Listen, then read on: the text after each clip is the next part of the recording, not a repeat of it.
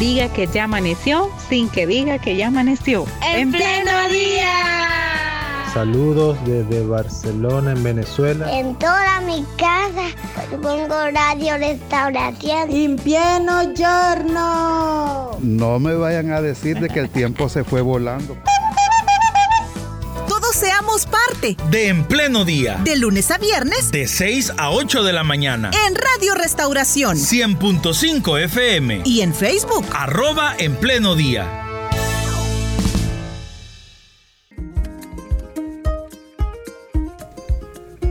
Bienvenidas productoras de Ilumina, documentales de Elim TV. Bienvenidas a En Pleno Día hoy.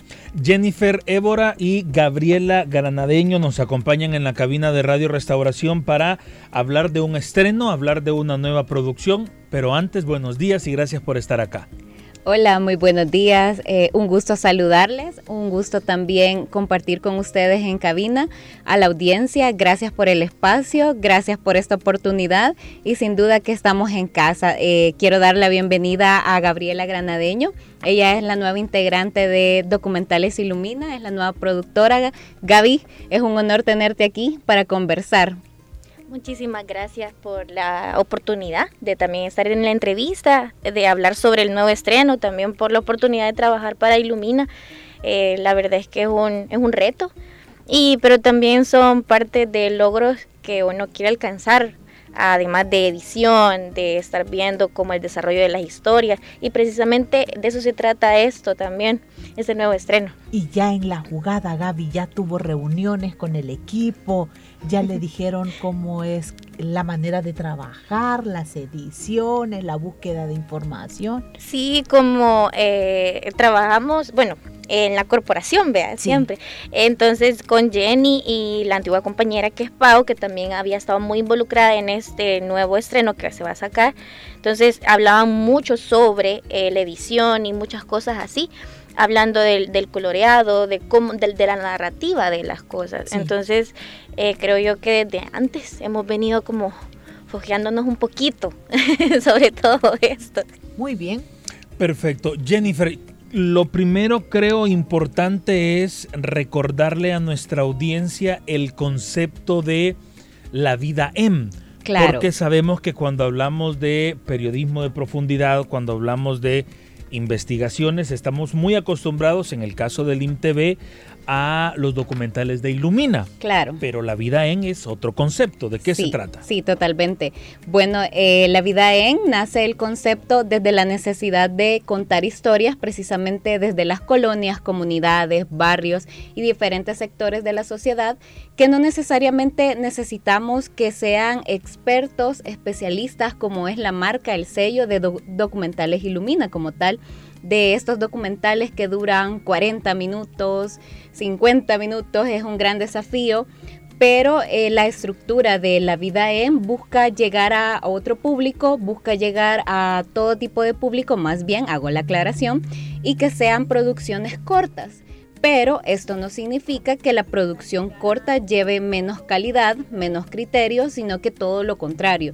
Lo que partimos, eh, la idea con la que nace la vida en, es que la misma gente sea la protagonista de sus historias de sus vivencias. Entonces, como lo dice eh, la sección, es como darle el micrófono a estos eh, campesinos, como fue el anterior estreno de La Vida En, con el que parte y arranca la, esta nueva sección es como los, los habitantes de ahí nos cuentan cuál es la problemática retratada de esa problemática o tema de la sociedad en general de nuestro país. Por ejemplo, la tortilla habla del encarecimiento de la economía en el país, habla de cómo se afecta a los sectores vulnerables y agrícolas de nuestro país. Esta nueva producción habla precisamente del panorama general que tenemos de país, por ejemplo, de en estos periodos preelectorales, vamos a tocar un poco sobre esto y cómo muchas comunidades de nuestro país se ven olvidadas se ven abandonadas eh, a lo largo de las administraciones públicas, pero como sabemos que son contenidos a veces un poco densos de comprender, son temáticas no tan fáciles, entonces eh, es la gente, que la gente nos diga, que la gente nos cuente cómo lo ven ellos. Entonces no es tanto, eh, porque a veces tiende a pensarse como va, va buscando matices políticos, tintes políticos, entonces es como ya no veamos esta producción, pero es, o sea, no, no es eso, o sea, precisamente es mostrar la realidad y cómo afecta a, la gente y creo que también Gaby quiere aportar un poco sobre esto. Quizás algo que a mí me parecía súper interesante de esta nueva producción es que es la comunidad mostrando su comunidad. Entonces es, es, bastante impactante escuchar los testimonios de las personas hablando sobre su diario vivir, sobre lo que ellos opinan sobre la nueva distribución de los municipios, cómo, cómo ellos ven el panorama a través también de la, de la forma de denuncia.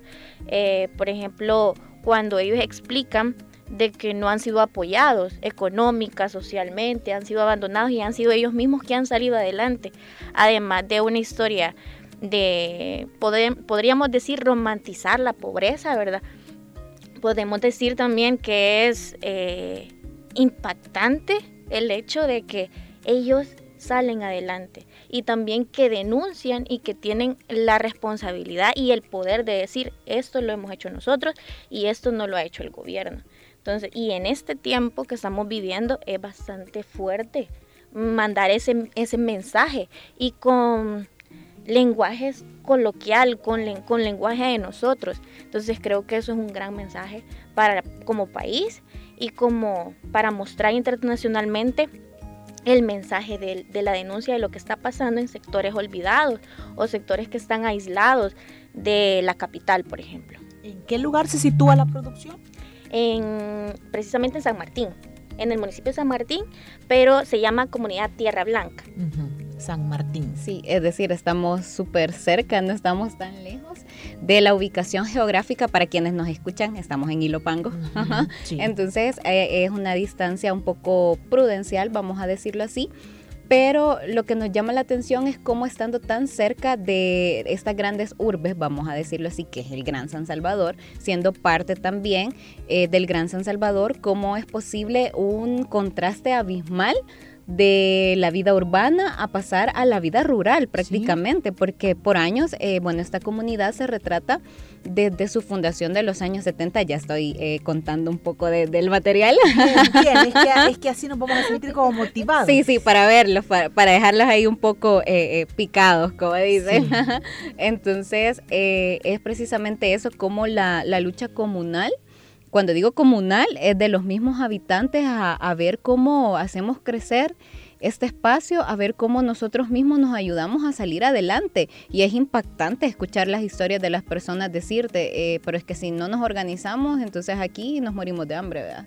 Entonces buscar alternativas, buscar recursos y es, o sea, es, impactante, o sea, e, entras ahí y es como donde estoy, ¿verdad? O sea, totalmente distinto, salís de ahí a cinco minutos y ya estás en el centro de San Martín, estás cerca de la alcaldía de San Martín y del centro, entonces es como gran contraste y es parte un poco de lo que retrata eh, este nuevo material.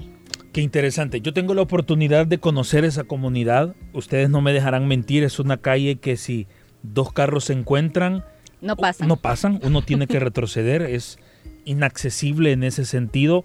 No sé si alguno de los hermanos o de los, de los líderes comunitarios lo dice, pero eh, por ejemplo hace un par de años yo me enteraba cómo ellos trataron de organizarse para que entrara el camión de la basura.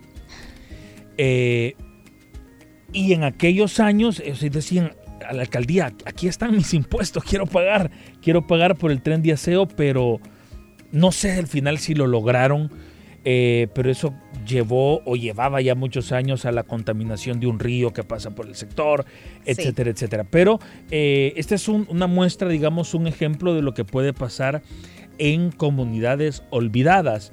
¿Qué más nos pueden contar, eh, Gabriela o Jennifer, de las horas y horas de grabación y ese contacto que ustedes han tenido con las personas?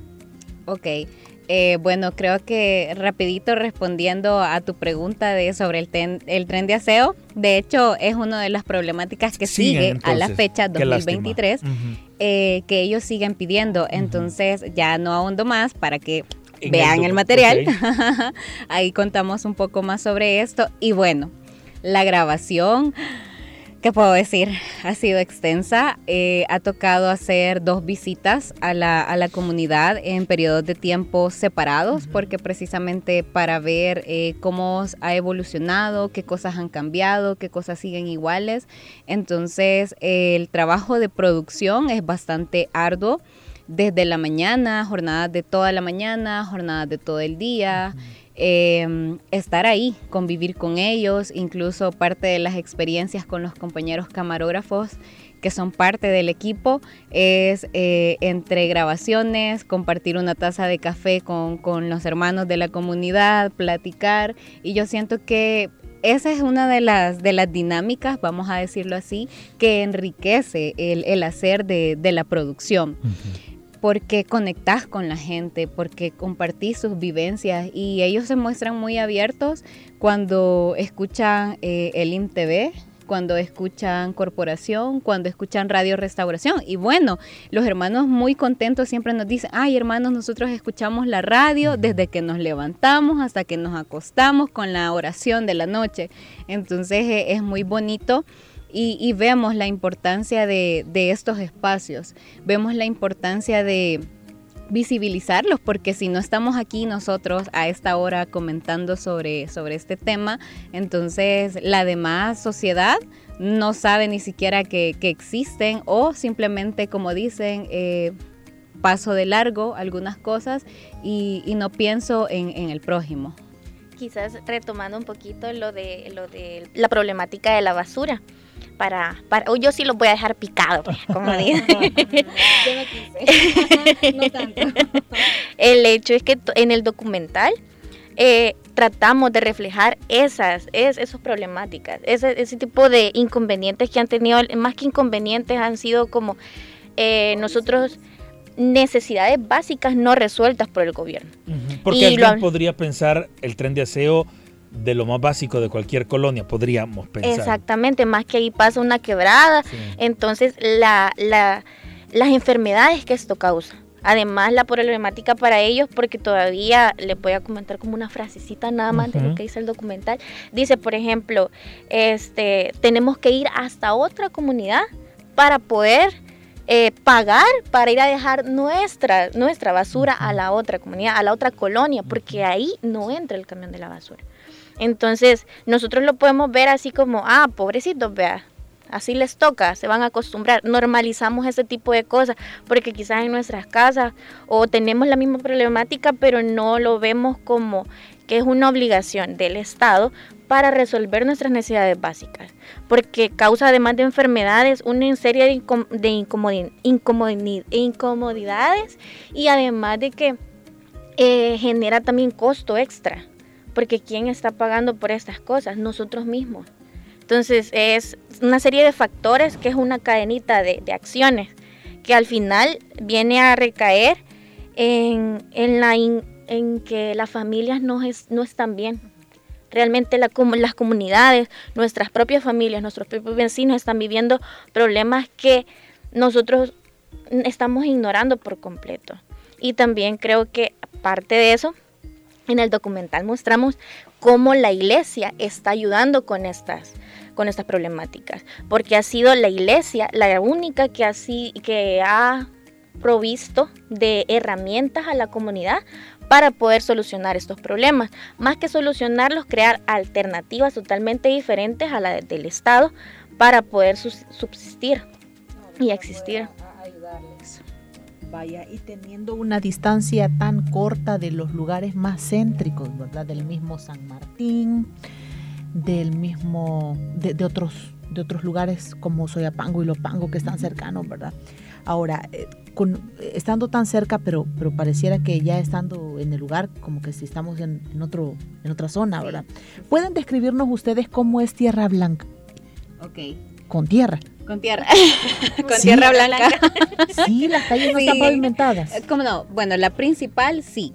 pero hay eh, como calles alternas que no, siguen siendo de tierra, con piedra, casas eh, humildes, casas muy humildes, em, como pasillitos.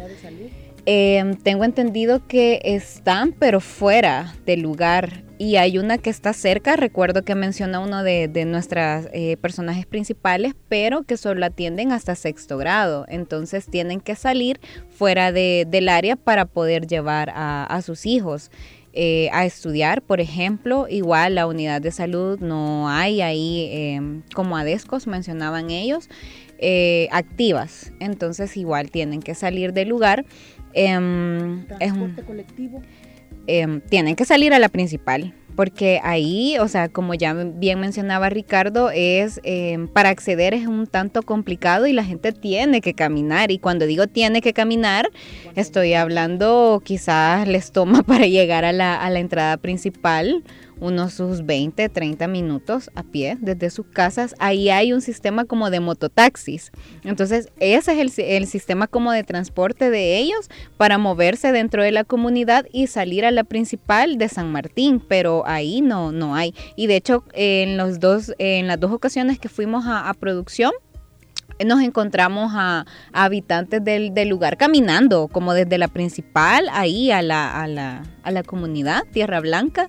Eh, hay espacios verdes, hay espacios en los que podemos ver las vaquitas ahí que las dejan eh, pasteando. Hay agua. sí, tienen recursos, pero incluso los recursos han sido, como ellos mismos dicen, una lucha, una lucha de mucho tiempo, de inversión, de costos, entonces no ha sido tan sencillo porque incluso una de nuestras historias principales comenta que ellos cuando llegaron a vivir a la comunidad tenían que ir hasta el desvío de San Pedro Perulapam a traer agua a una como una especie de ¿cómo se le llama? cantarera ¿Y cuál es la distancia para nuestros oyentes que están fuera de El Salvador, más o menos? Eh, estamos hablando quizás unos 2, 3 kilómetros o 4 a pie, porque es lo que ella nos comentaba cuando conversábamos, o sea, no es algo que esté como muy cerca, que digo en 5 minutos llego, no, o sea, si a eso le ponemos una distancia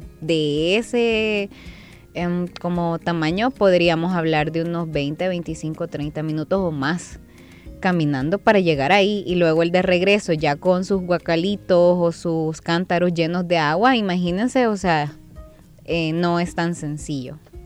Perfecto. Gabriela, ¿cuál es la principal actividad económica de eh, los habitantes de la comunidad de Tierra, de Tierra Blanca? De, de, de qué viven? ¿Cómo obtienen sus ingresos?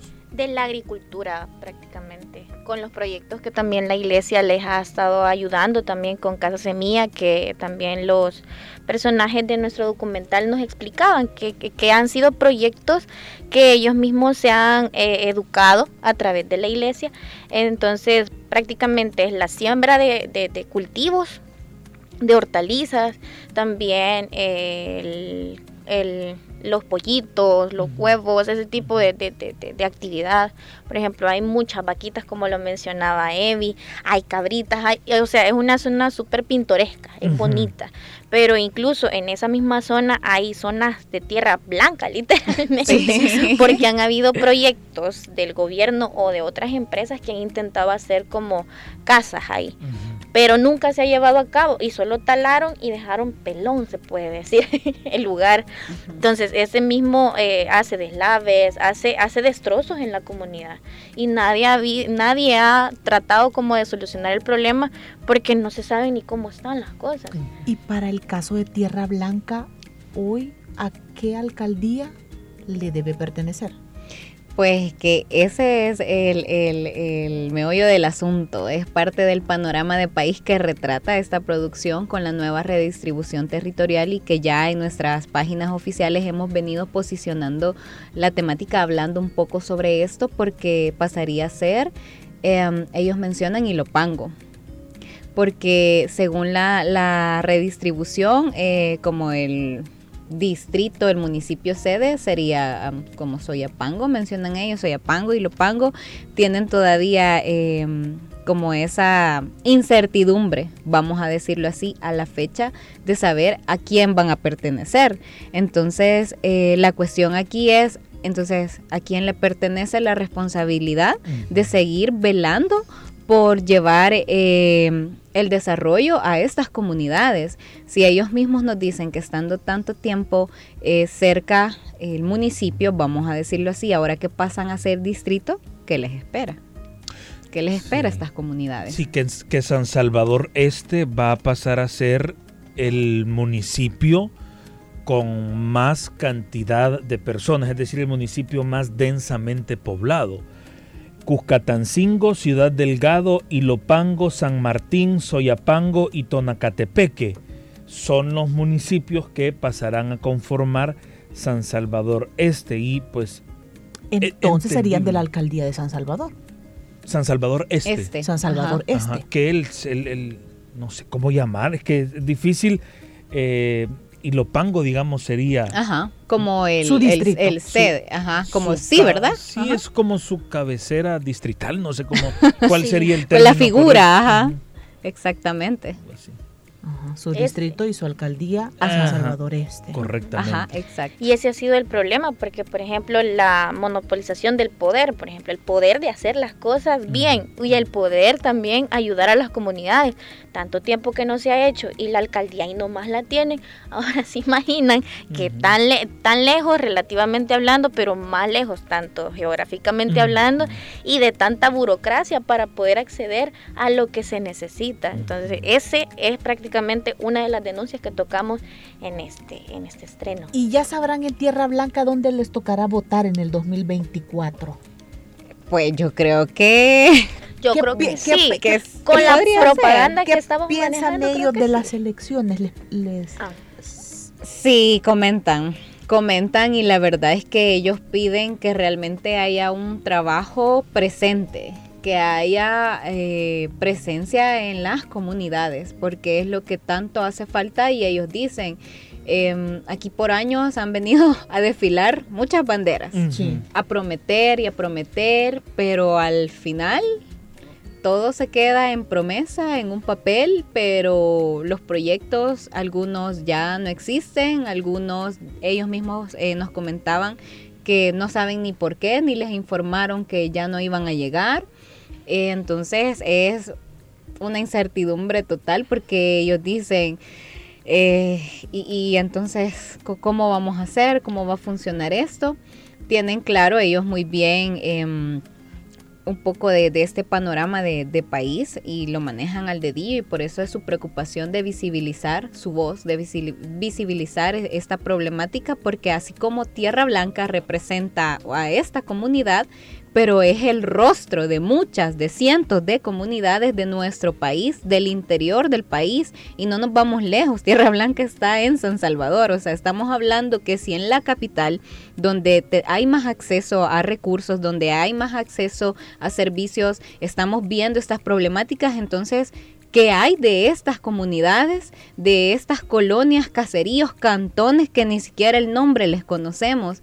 Que ni siquiera sabemos si existen o no existen. Entonces, esto es lo que va encaminando el material previo al contexto electoral en el que nos encontramos de país, de realmente exigir un trabajo para el pueblo, que realmente se, se resuelvan las necesidades de la población, porque es inconcebible. Eh, que pues a estas alturas eh, eh, estas cosas estén pasando. Y si realmente le apostamos el trabajo del pueblo salvadoreño, pues entonces que se vean las obras y que la gente sea quien diga que realmente se está haciendo un trabajo constante por ellos mismos. Quiero saber qué más dice el señor que sale allí en, en, el... documental. En el vídeo, pero en el que promociona el documental. Quiero saber qué más dice él, quiero saber qué más dice la señora, quiero saber qué más. Sí, está bien. Nos vinieron a, dejar con, con la... Con el deseo. Sí, sí. Hay una, hay una denuncia bien, bien, que me quizás a mí me, me, duele un poquito al verla, porque es como, hagan lo mínimo por nosotros. Eso es lo que dice el hermano, el, uno de los protagonistas. Por lo menos empiecen un proyecto, solo empiecenlo. O sea, solo empiecenlo como por favor, por favor, por favor, para ellos darle seguimiento. O sea, es bien, por lo menos cuando yo vi esta, este pedacito de clip, cuando, cuando lo estábamos editando, yo me quedé, alguien se puede detener a escuchar a este hombre lo que está pidiendo. Es el mínimo. fuerte.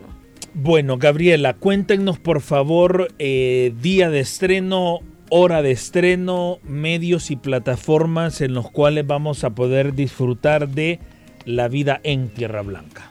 Será este domingo, 18 de noviembre a las 19. 19. Yo me caso con el 18, 19 de noviembre a las 8 de la noche a través del INTV. Eh, o sea, señal abierta, cable Tigo, cable claro, eh, redes oficiales del INTV, tanto Facebook, eh, YouTube. y también de Ilumina Documentales. Ilumina Documentales, que es nuestra, nuestra marca. Así es que les invitamos para que no se pierdan el estreno de esta nueva producción.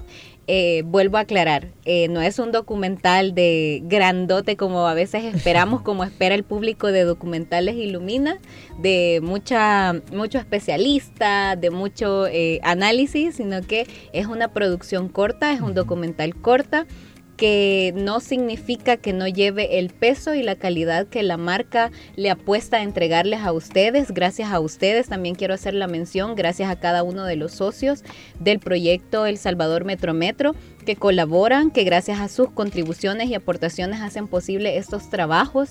Gracias también a los hermanos y hermanas que son parte del sistema celular de Misión Cristiana Elim, que con sus aportes pues nos ayudan a que estos proyectos se realicen, a que estos proyectos se visibilicen y nuestro objetivo es ese, darle la voz a las personas, darle la voz a las problemáticas que suceden en nuestra realidad, que suceden en nuestro país y que se conozcan fuera de nuestras fronteras. Así es que les invitamos a que no se pierdan este nuevo material que estamos muy ansiosas porque salga, estamos muy contentas por traer esta nueva entrega y sabemos que sin duda es un aporte, es un granito de arena de llevar la voz. Y agregar también que han, han trabajado compañeros también de nosotros, por ejemplo, cámaras, eh, John Majano, que admiramos mucho su trabajo, Paola Tenorio que también, han, los menciono porque ya no están trabajando con nosotros, pero ellos han sido parte fundamental de las grabaciones, de